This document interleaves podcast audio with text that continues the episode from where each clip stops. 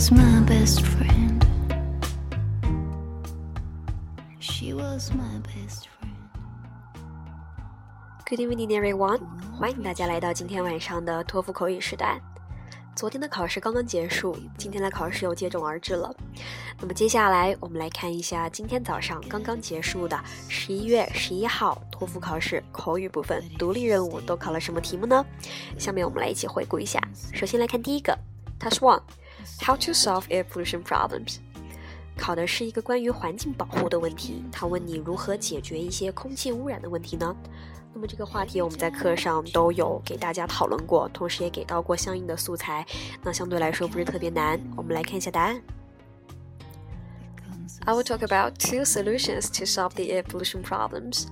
The first solution is to use public transportation instead of driving the private cars, because with the booming of the economy and technology, number of the private cars is increasing drastically, and the car's fuel burning will discharge a large amount of polluted gas, including the carbon monoxide, nitrogen dioxide, which will lead serious air pollutions just like the greenhouse effect will lead to the um, global warming and also resulting some serious respiration disease.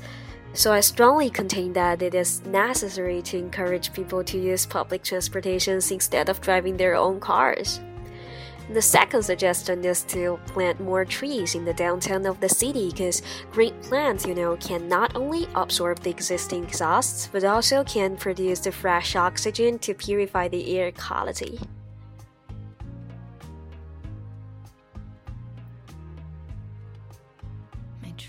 OK，我们接下来看一下 Test Two。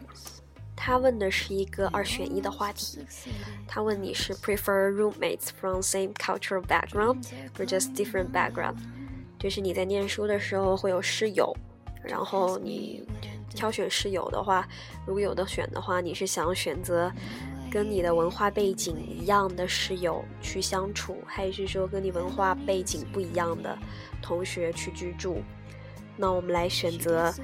The roommates from same cultural background. Let's see that. From my perspective, I prefer the roommates from the same cultural background for two reasons. Firstly, living with roommates from the same culture can help me improve my study efficiency because you know as a student I really have a lot of work to deal with like chemistry lab report, biology experiment, calculus practice, and world history paper.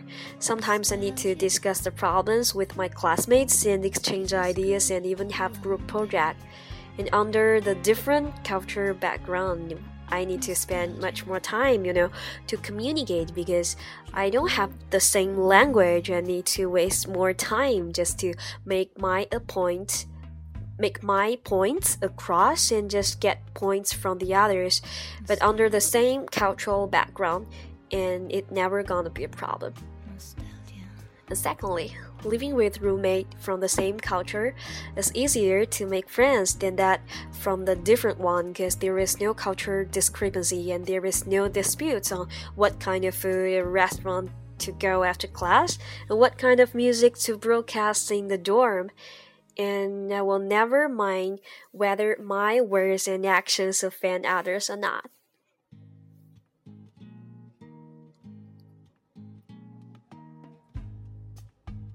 好了，这就是今天考试的托福的两道的口语的独立任务的话题，相对来说都不是特别难。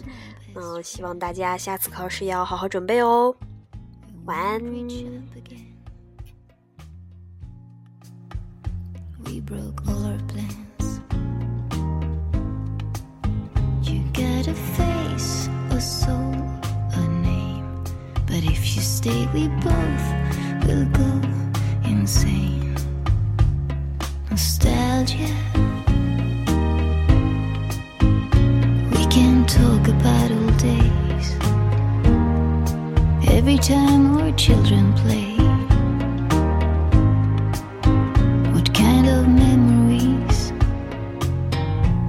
also such a melancholy day. You've got a face, a soul, a name, but if you stay, we both will go insane. Nostalgia, you're just good.